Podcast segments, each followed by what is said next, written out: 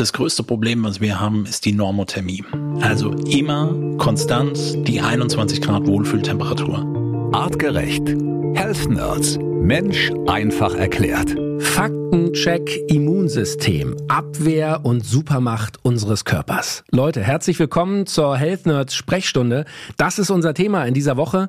Es geht um unser Immunsystem, es geht um unsere körpereigene Abwehr und Matthias Baum aus dem Health Nerds Wissenschaftsteam hat uns in der vergangenen Woche dazu schon einige sehr erstaunliche Fakten und viel Wissen geliefert. Matthias, äh, nochmal danke dafür und herzlich willkommen. Schön, dass du die Woche wieder Zeit für uns hast. Ja, hallo Felix und ich freue mich wie immer mit dabei zu sein. Matthias, äh, gibt es irgendwelche bahnbrechenden Erkenntnisse in den letzten sieben Tagen seit der letzten Podcast-Episode? Hat sich in der Wissenschaftswelt rund ums Immunsystem irgendetwas Neues ergeben?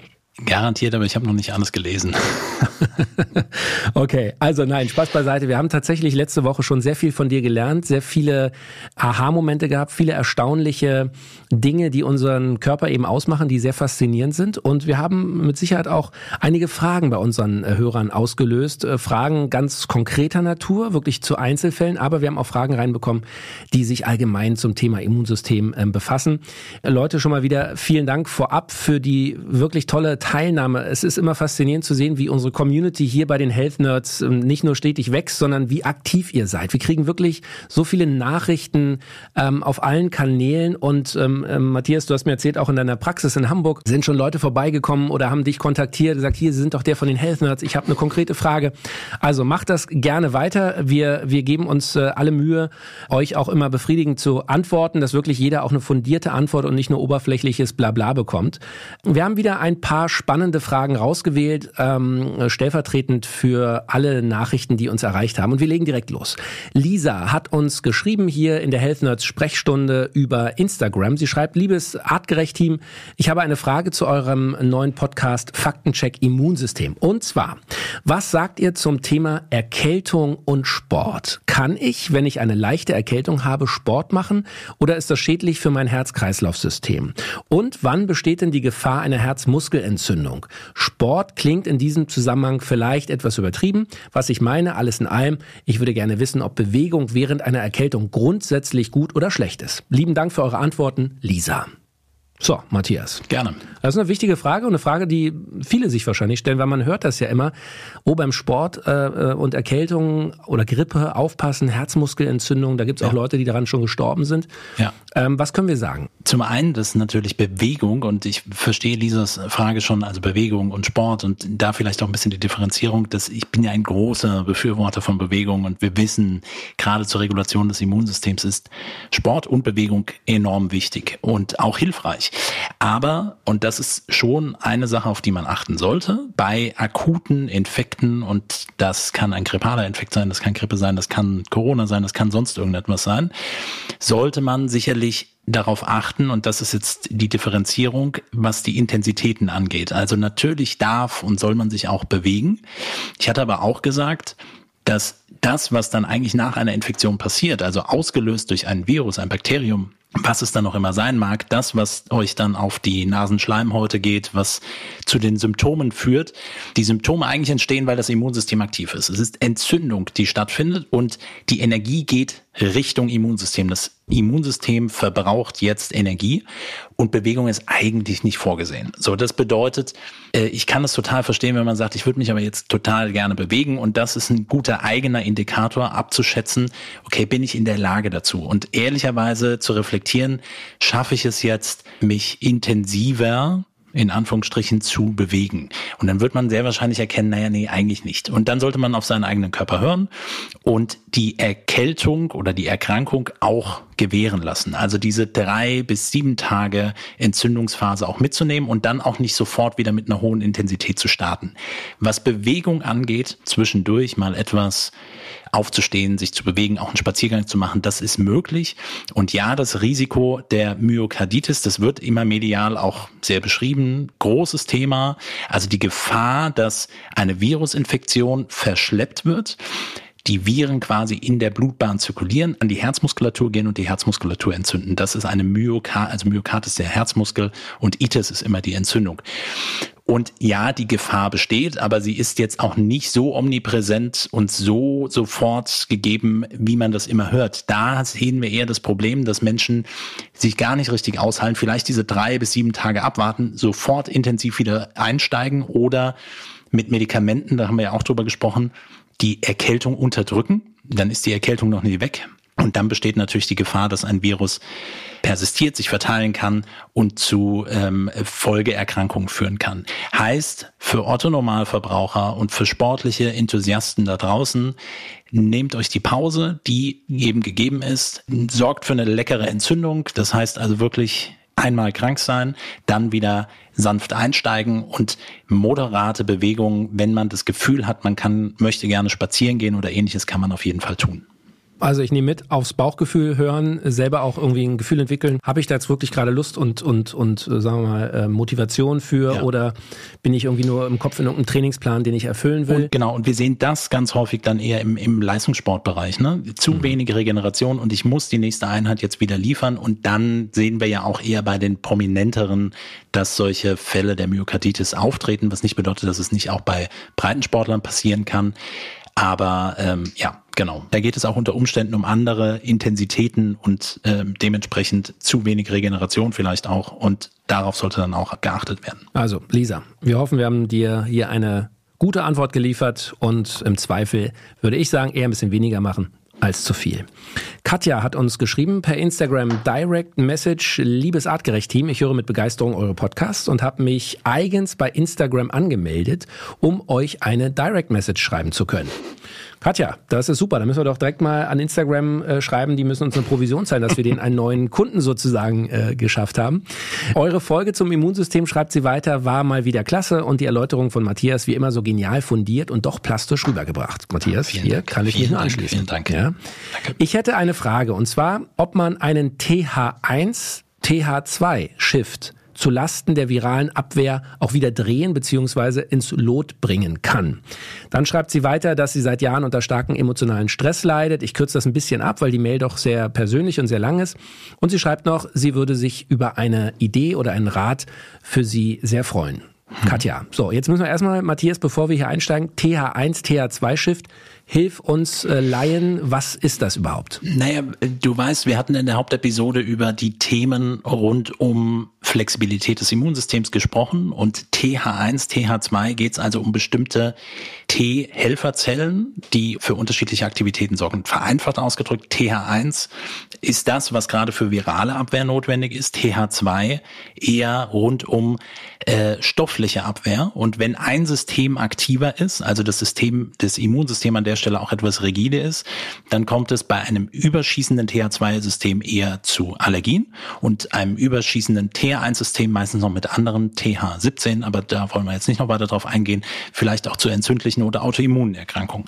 Und eine Möglichkeit der Einteilung, und da kann man quasi auch die sogenannten Botenstoffe der Immunzellen dann auch im Labor bestimmen, ob so etwas besteht.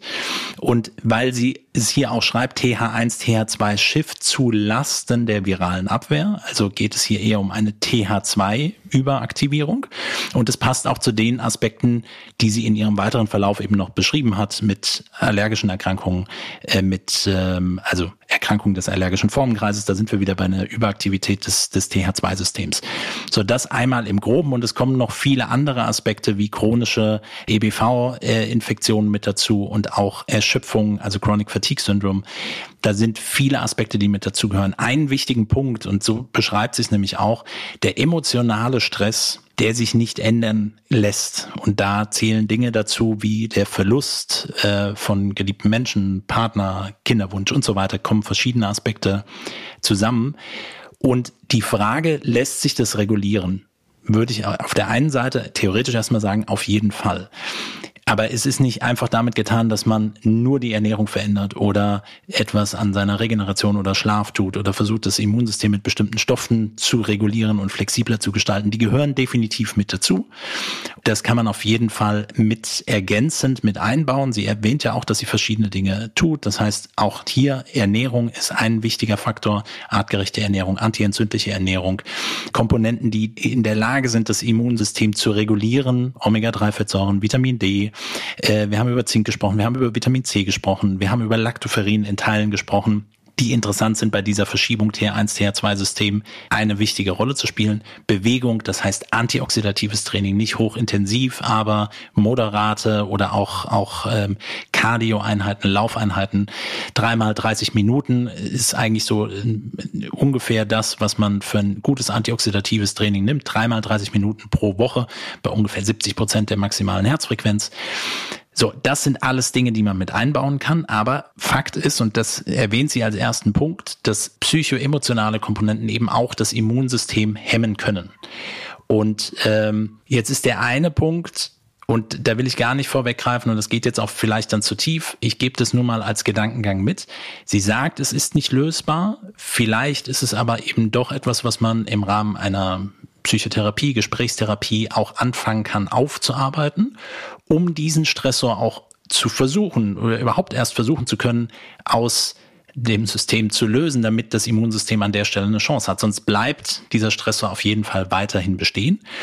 Und wenn man das Gefühl hat, das geht nicht oder ist auch schon, vielleicht auch schon therapiert und es geht an der Stelle nicht weiter, dann würde ich das tun, was ebenfalls hilfreich ist, um das Immunsystem zu regulieren.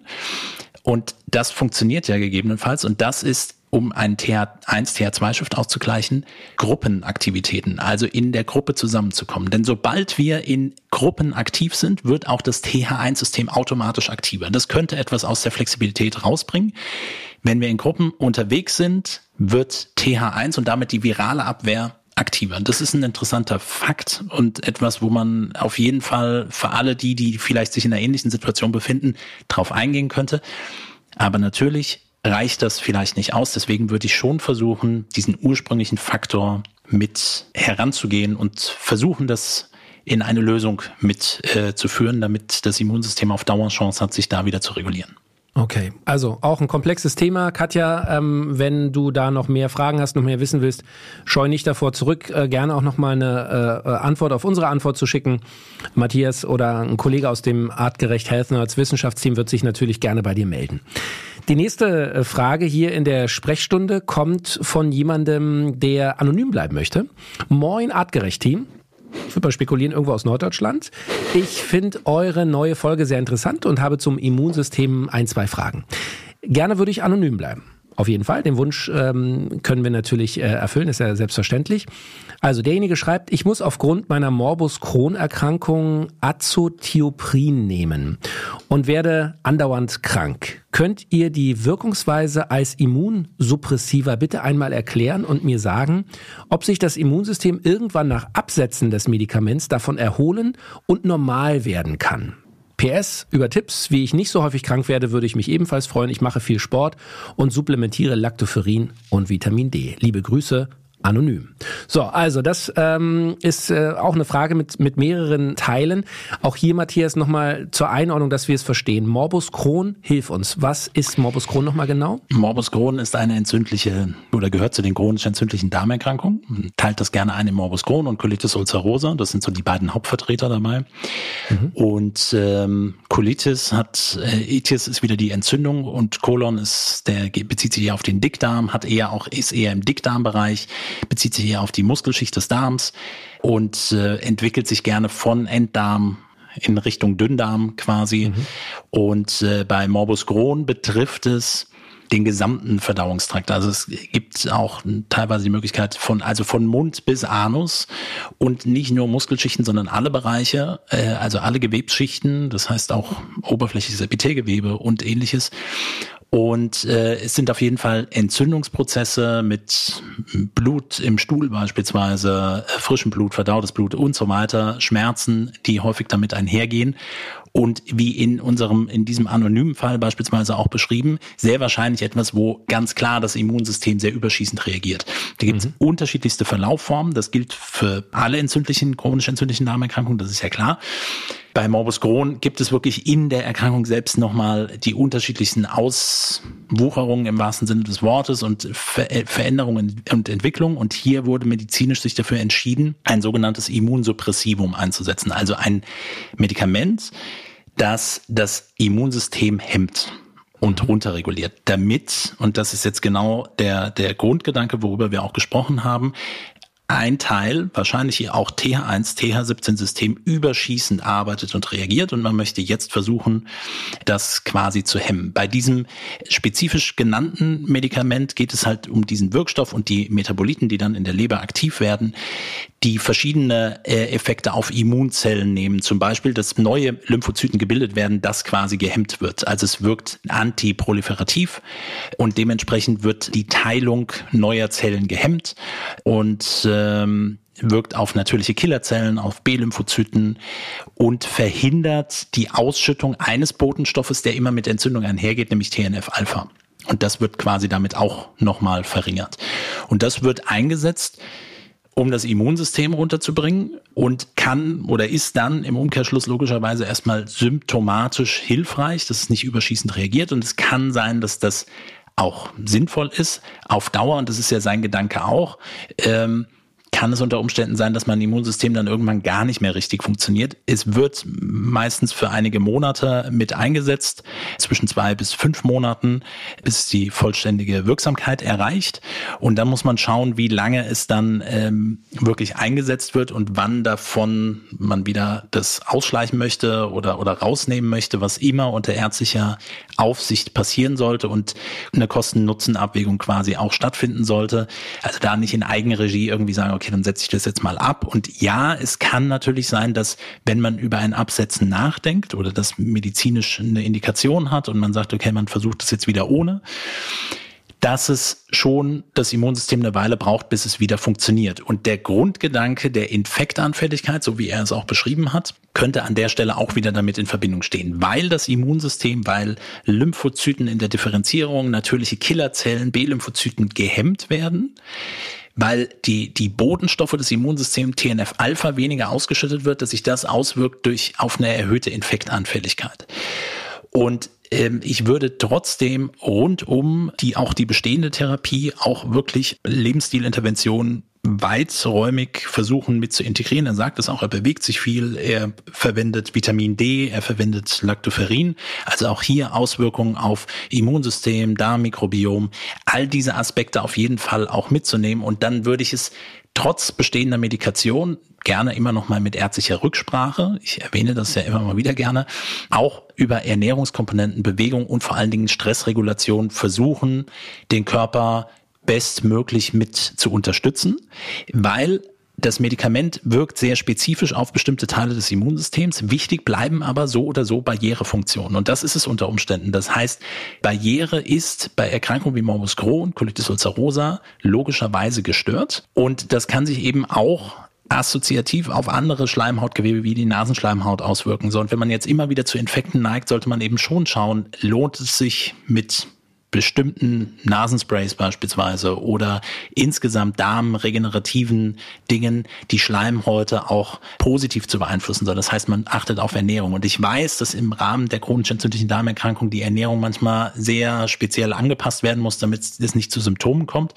Aber das würde ich auf jeden Fall mitnehmen, dass auf jeden Fall die erste Verteidigungslinie gut funktioniert, selbst wenn dann ein bestimmter Teil des Immunsystems medikamentös gehemmt ist. Und an dieser Stelle, ich habe parallel auch nochmal geschaut in unserer ähm, Health Nerds Library. Wir haben genau zu diesem Thema auch eine Podcast-Folge aufgenommen. Ziemlich genau vor einem Jahr, November 22, chronisch entzündliche Darmerkrankungen verhindern. Der Schlüssel zu einem langen, gesunden Leben.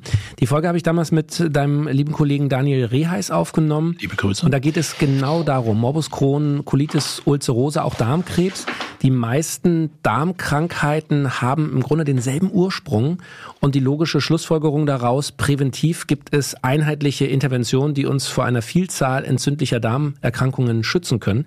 Das klingt jetzt sehr fachlich von mir, obwohl ich nicht der Experte bin. Ich habe es einfach vorgelesen, so steht es nämlich in unserer Podcast-Beschreibung. Also vielleicht auch das nochmal für die, die es interessiert und natürlich vor allem für äh, den äh, Kollegen, der uns hier äh, anonym geschrieben hat. Gerne einfach mal in unserer Library ein bisschen runter scrollen. Wie gesagt, November letzten Jahres, da gibt es eine Podcast-Episode genau zu diesem Thema, auch mit vielen Interventionen, auch für Leute, die natürlich schon betroffen sind, Morbus Crohn haben. Was kann man tun, um dort eine Linderung, eine Verbesserung herzustellen? Matthias, äh, die nächste Frage direkt. Wir gucken natürlich auch mal auf die Uhr, damit wir hier bei unserer Sprechstunde nicht überziehen. Ja, der äh, äh, Herr Wissenschaftler hat äh, gleich wieder andere Termine. Nein, aber wir wollen euch natürlich hier auf dem Punkt ähm, kurz und wirklich ähm, zum On the Go mitnehmen, ein paar Lifehacks mitgeben, die euer Leben vielleicht schöner, besser und gesünder machen. So, also die nächste Nachricht kommt von Judith. Sie hat geschrieben: Vielen Dank für die neueste Health Nerds Folge. Hier meine Frage: Was haltet ihr von der Kältekammer zur Regeneration des des Körpers. Ich habe gehört, dass dies für eine gute Durchblutung und letztlich auch für das Immunsystem förderlich sein soll. Oder ist das vielleicht zu viel für meinen Körper? Ich vertrage Kälte sonst nicht so sehr. Lieben Dank für eine Antwort, Judith. Kältekammer ist super spannend. Es gibt auch mittlerweile wirklich ähm, Praxen, die das sehr speziell auch anbieten. Also man, man redet hier von Kältekammern bei tiefen Minustemperaturen und ähm, im Gegensatz zu, wo wir auch schon mal Kälteanwendungen beispielsweise auch mit Wasser gesprochen haben. Wasser leitet eben äh, zehnmal besser als Luft, deswegen muss da die Temperatur nicht so niedrig sein. Es geht grundsätzlich erstmal, und das sind, oder das sind zwei Aspekte, ein wichtiger Punkt ist, dass Kälte, hatten wir ja auch drüber gesprochen, ein natürlicher Stressor ist. Und dieser natürliche Stressor, mit dem darf man sich schon konfrontieren. Aber, und das ist schon richtig, ein zu viel kann dann auch wirklich äh, das Immunsystem sehr stark hemmen oder runterregulieren. Also von daher sollte man schon unter therapeutischer Anleitung, gerade mit den Kältekammern, die hat man meistens nicht zu Hause, das wird dann schon sehr gut angeleitet werden, muss eben geschaut werden, wie lange, welche äh, Intensitäten und um welche Effekte oder was will ich wirklich damit erreichen. Regeneration ist ein breiter Begriff. Warum es gerne verwendet wird, ist alles rund um entzündliche Erkrankungen. Krankheitsbilder, die mit Entzündung, also hier auch wieder mit einem aktiven Immunsystem einhergehen. Da geht es um die Entzündungsregulation vielmehr, also nicht nur Hemmung. Und das ist wichtig zu beachten. Kälte kann man beispielsweise auch bei Sportlern anzuwenden. Also wann macht es unter Umständen Sinn, die Kälte anzuwenden, wenn doch Entzündung eigentlich der physiologische Effekt ist, der nach einer sportlichen Aktivität oder einem Training passieren sollte. Heißt, immer sofort mit Kälte zu agieren, um Entzündungen zu hemmen, macht nicht Sinn, weil ich brauche Entzündung, damit danach Wundheilung oder Gewebsverbesserung, äh, was ich durch ein Training auslösen möchte, eigentlich entstehen kann. So, das heißt, macht Sinn, auf jeden Fall. Entzündungsregulation ist ein wichtiger Faktor, aber wann ist das Entscheidende? Und äh, es macht nicht so viel Sinn, das dann immer direkt äh, nach einem entzündungsauslösenden Ereignis wie einem Training, weil das ist es dann im Endeffekt auch, sofort mit anzuwenden. Ich weiß, die Experten, die sich mehr damit beschäftigen, werden jetzt wahrscheinlich nochmal zitieren, dass es hier aber auch Untersuchungen gibt, die vielleicht dafür sprechen oder auch deutlich dafür sprechen, dass man es auch zu anderen Zeitpunkten anwenden sollte. Auf die Kältekammer speziell bezogen würde ich es eher auf den Reiz, diesen spezifischen Reiz, die Entzündungsregulation beziehen. Und ähm, von daher darf das gerne mit eingebaut werden. Interessant ist, wenn Kälte wirklich nicht gut vertragen wird, dann hat es häufig etwas mit dem Stresssystem oder der Schilddrüsenfunktion zu tun. Thermoregulation gehört damit dazu, also kann man sich das eventuell auch nochmal mit anschauen. Mhm. Und wir haben ja auch in der Hauptfolge äh, über das Thema Sauna gesprochen, also einen mhm. Hitzereiz sozusagen ja. zu setzen. Ich meine, ähm, äh, auch wenn ich dich richtig verstehe, Matthias, am Ende geht es darum, unseren Körper und unser Immunsystem flexibel zu halten. Also unserem Körper die Möglichkeit zu geben, auf äh, verschiedene Situationen schnell und flexibel zu reagieren. Das kann Hitze sein, die 100 Grad heiße Sauna, in die ich reingehe. Das kann aber auch Kälte sein, das kann die Kältekammer sein, das Eisbad. Also dieses, dieses Geschmeidige, äh, dass der Körper eben damit klarkommt. Ich gehe aus der heißen Sauna raus in die Kälte, setze mich zwei Minuten in den eiskalten Schnee, gehe heiß duschen, gehe wieder in die Sauna, gehe ins Kältebecken und so weiter, dass der Körper damit umgeht umgehen kann und alles äh, äh, Organische, was auch so damit ja. äh, einhergeht, ja, in, in Bewegung bleibt, im Training bleibt sozusagen. Ja, wobei da sprichst du nochmal was, noch ein spezifisches Element mit an, nämlich da geht's wirklich nochmal um mhm. die, die Hitze, Kälte und dann ja auch eine brei, sehr breite Temperaturspanne. Ne? Also von der, von der 70, 80, 90 Grad heißen Sauna in, in irgendwelche Minusgrade unter Umständen reinzugehen, das ist nochmal eine andere Variante. Die Reize, die Hitze, das kann, muss dafür nicht Sauna sein. Das ist auch etwas, Bewegung in Hitze ist auch etwas, was mit dazu gehört. Man muss nicht mit allem sofort von 0 auf 100 starten, sage ich auch immer wieder. Aber das gehört mit dazu. Da muss ich es nicht unbedingt mit Kälte äh, kompensieren. Also dann hat es wieder einen anderen Effekt gegebenenfalls. Also Kneipsche Güsse oder sonstiges irgendwie, dass man Kalt-Warm-Güsse oder sowas in die Richtung mit verwendet, hat wieder einen mhm. anderen Effekt, ist auch lokaler. Hier geht es also um den systemischen Kältereiz und wie er sich auf meinen Körper auswirkt. Und da ist es für Stoffwechsel und Immunsystem extrem wichtig und hilfreich und darf gerne verwendet werden.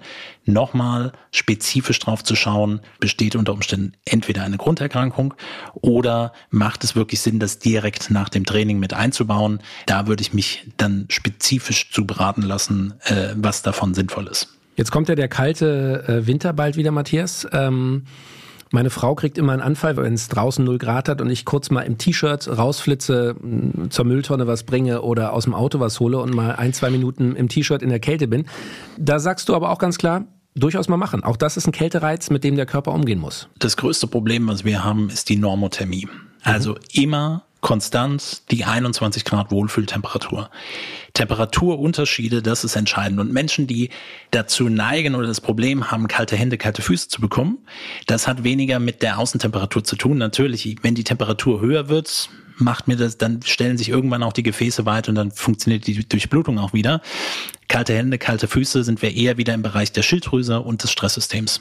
Super. Und ja, Felix, renn auf jeden Fall raus und Jenny darf das auch. Sehr gut, super. Jetzt kommt äh, noch eine Frage direkt von Judith hinterher. Ähm, hat sie als PS geschrieben. Vielleicht kannst du da auch noch kurz eine Einschätzung geben. Ich bin Ende 30, schreibt sie, und hatte schon ewig kein Fieber mehr. Ich habe gehört, dass die Fähigkeit zum Fieber ausbleiben kann, wenn etwas mit dem Immunsystem nicht stimmt oder mit dem Alter. Wie finde ich heraus, ob da alles okay verläuft? Ich habe Sorge, mal einen wichtigen Infekt in Anführungszeichen zu verpassen. Was können wir ihr sagen? Ist ein, auch, ein, auch ein guter Punkt. Fieber gehört zum Immunsystem mit dazu und zwar sie ist sehr unspezifisch. Ja, was heißt Fieber durch bestimmte, also durch auslösende Faktoren wird im Temperaturzentrum die Körperkerntemperatur hochgeschraubt. Das heißt, der Stoffwechsel arbeitet schneller, das Immunsystem kann mehr Energie schneller verbrauchen und auch dadurch nochmal lokal Wärme mit erzeugen, aber es ist auf jeden Fall ein systemischer Effekt auf den gesamten Stoffwechsel. Jetzt muss man ein bisschen unterscheiden. Es, ich hatte es, ich weiß nicht, ob ich den Punkt schon mal ähm, erwähnt hatte, aber so dieses Thema mit, ja, ich werde nie krank. Ich glaube, ich bin super fit. Man kann das nicht hundertprozentig sagen, weil entweder ist es so, dass man so sehr gestresst ist, dass man einfach nicht mehr krank wird, oder ist es wirklich so, dass die Barrieren so aktiv arbeiten, dass man wirklich sehr wenig Infekte sich einfängt. Und bei dem Fieber ist es ähnlich. Also auf der einen Seite muss man klar sagen, Fieber ist etwas, was Kinder und Babys gerne tun. Das, das äh, kennt man, weil das Immunsystem das noch nicht kennt, reagiert es immer sehr überschießend und erstmal steigt die Temperatur an. Das passiert übrigens auch bei Zähnen, die rauskommen oder vielleicht mal was Falsches gegessen oder wenn die mal kurz draußen rennen, die Körpertemperatur verändert sich. Dann ist es aber nicht unbedingt Fieber, sondern erstmal nur, dass die Temperatur ansteigt. Es ist aber eine sehr kostspielige Abwehrmethode. Und im besten Falle ist es so, dass man vielleicht vielleicht schon Antikörper gebildet hat und der Körper muss gar kein Fieber mehr produzieren. Und von daher ist die, also ein Gefühl dafür zu haben, oder jetzt, wie, wie sie es auch beschreibt, mit, ähm, ich habe schon ewig kein Fieber mehr gehabt, stimmt da irgendetwas nicht. Das muss nicht der Fall sein. Vielleicht wird man auch nicht mit den passenden Viren konfrontiert, die das mal auslösen würden. Ein Beispiel, da kann man mal eher selbst drauf schauen, hat man unter Corona Fieber bekommen. Also die ganzen Leute, die eine Covid-Infektion hatten und mit Fieber reagiert haben, das ist so ein typisches Beispiel. Vorher nie gesehen und plötzlich bekommt man doch nochmal Fieber. Und viele bekommen halt auch kein Fieber, weil sie direkt Medikamente einsetzen, um die Entzündungssymptome des Immunsystems zu hemmen, um die Erkältung schon im Vorfeld abzuwehren, was man nicht tut, sondern eigentlich nur sein Immunsystem hemmt, dann bekommt man auch kein Fieber. Und wenn man das Gefühl hat, man wird irgendwie gar nicht so richtig krank, also Fieber ist eine schöne präventive Maßnahme des Körpers auch gegen Krebszellen und vieles mehr. Also es ist nicht verkehrt, auch mal Fieber zu bekommen. Und ich diskutiere das immer mit meiner Frau, weil ich gerne hochfiebere und sie sagt, jetzt nimm bitte irgendetwas ein. Und ich sage, nein, das gönne ich mir jetzt. Und äh, dann steigt die Temperatur an ist aber definitiv etwas, was nicht bei jedem so in dem Ausmaß passiert. Von daher kann man dann auch nochmal schauen, läuft denn insgesamt in meinem Immunsystem, also man könnte sich das Immunsystem auch im Labor beispielsweise etwas genauer anschauen, äh, um darüber Auskunft zu bekommen. Es ist aber jetzt nicht per se, es ist schön, wenn man fiebert, wenn man es nicht tut, kann es halt auch andere Ursachen haben. Okay, wow. Matthias, wieder viel Wissen, viele Antworten auf spannende Fragen aus unserer Community. Ich sage ganz herzlichen Dank. Äh, wir haben noch viele weitere Fragen reinbekommen. Ich habe es eingangs gesagt, es ist nur eine Auswahl, äh, die wir hier präsentieren können. Wenn eure Frage jetzt nicht hier dabei war, ihr kriegt auf jeden Fall eine Antwort. Matthias und äh, das Wissenschaftsteam von Artgerecht werden sich bei euch melden. Ich sage herzlichen Dank für eure rege Teilnahme. Ich hoffe, ähm, wir haben euch wieder ein bisschen schlauer gemacht und würde mich freuen, wenn wir uns nächste Woche wieder hören mit einem neuen Thema. Und einer neuen Health Nerds Folge. Ich bin Felix Möse, sag herzlichen Dank an meinen lieben Kollegen Matthias Baum. Leute, bleibt gesund und bleibt neugierig. Vielen Dank. Der Mensch im 21. Jahrhundert. Wohin hat uns die Evolution geführt? Wie hängen Körper, Psyche und Gesellschaft zusammen? Welchen Einfluss haben Ernährung, Bewegung und Stress auf den Superorganismus Mensch? Mit spannenden Gästen besprechen die Health Nerds von Artgerecht komplexe wissenschaftliche Fakten und Erkenntnisse der Evolution für dauerhafte Gesundheit durch einen artgerechten Lebensstil in der modernen Welt. Mit praktischen, sofort anwendbaren Tipps und cleveren Lifehacks. Health Nerds. Mensch einfach erklärt. Ein All Ears on You Original Podcast.